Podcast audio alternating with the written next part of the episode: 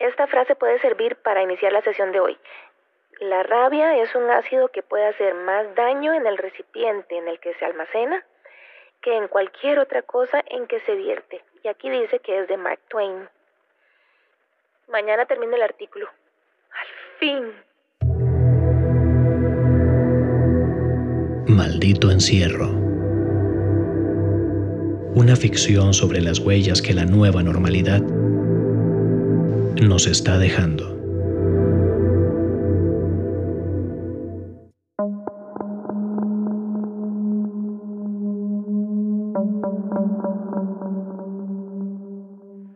Buenas, doctora. Eh, mi nombre es Rodolfo. Seguramente los de recursos humanos le avisaron que yo le iba a contactar.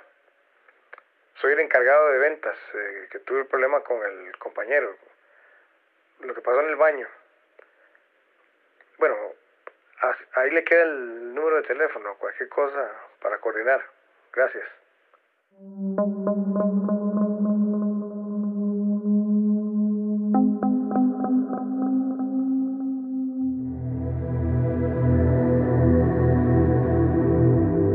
El Departamento de Recursos Humanos de una empresa me envía el caso de Rodolfo. Rodolfo es un ejecutivo de ventas que tiene más de 10 años de laborar con ellos, de los más exitosos de la empresa. Él tuvo un altercado físico con uno de sus colegas llamado Hernán. El conflicto está relacionado con el uso de mascarillas dentro del lugar de trabajo.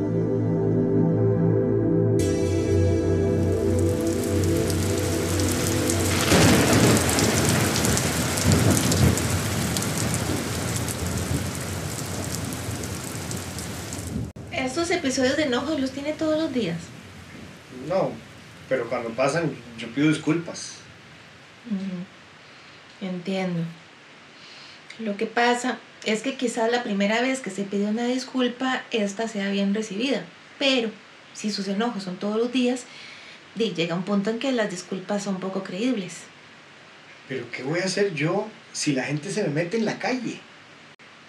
Vea, por ejemplo, olvidemos el asunto de, que la gente se me mete. Por ejemplo, vea, un día compro un parlante, por ejemplo, y entonces ya lo conecto a la compu y tenía un disco ahí que hace tiempo que no, no lo oía y digo, voy a ponerlo ahí, voy a ver cómo suena y toda la musiquilla que me gusta. Conecto todo, todo bien y empiezo a encender el, el parlante y no suena. Entonces yo seguro lo conecté mal, en el, en, ¿verdad? en el que lo metí donde no era. Y entonces, pa, ya vuelvo a revisar y no, está todo bien, pero no suena. Suena como una basura eso, ¿verdad?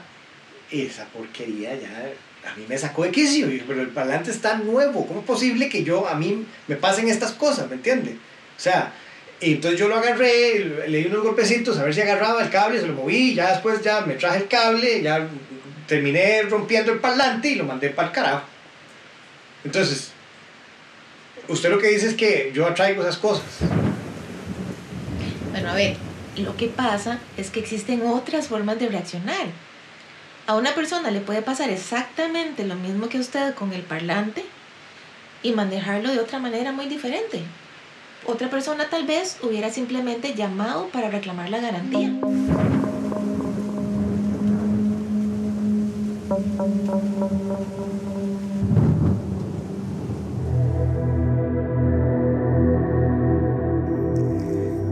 La vida profesional demanda mucho de nosotros y las tensiones que está viviendo Rodolfo hacen que su trabajo y su vida familiar se vuelvan más difíciles de lo que deberían ser.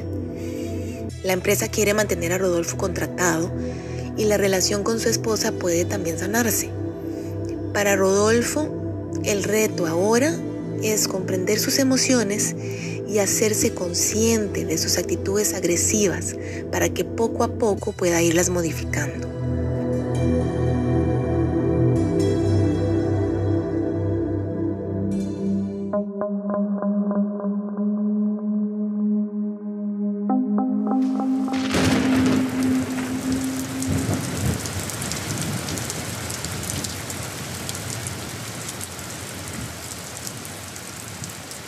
Bueno, sí entiendo.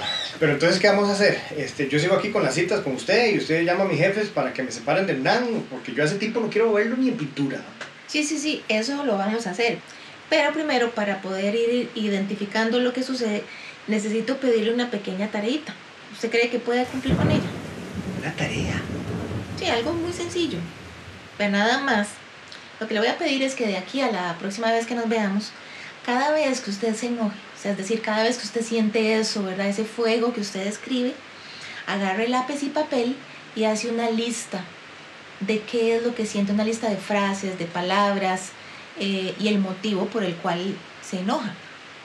Sí, pero ¿cuántas tengo que apuntar? Cada vez que le suceda. Bueno, pero no, listo, si quiere lo hago ya mismo. Cada vez que me pasa, furia. Sí, pero lo que necesito es que lo anote cada vez que le suceda. Bueno, ok, sí, yo anoto eso. ¿Alguna pregunta? ¿Algún comentario? ¿Y cuándo va a hablar usted con mis jefes para que me reubiquen? A ver si mañana mismo me, me cambian de lugar. Yo mañana en la tarde los puedo llamar. Pero nada le cuesta hacerlo ahora mismo. Eso es un correo electrónico, ¿no? Eso no se dura nada. Ahora cuando terminemos, usted lo mande ya. Si eso es algo sencillo, no dura ni cinco minutos. Sí, pero ¿qué cree usted que sea más eficiente? ¿Que yo mande un correo electrónico ahora y quede en lista de espera para que me atiendan? ¿O que los llame mañana directamente y hable de una vez con la jefa de recursos humanos? Sí, sí, tiene razón. Disculpe. No se preocupe.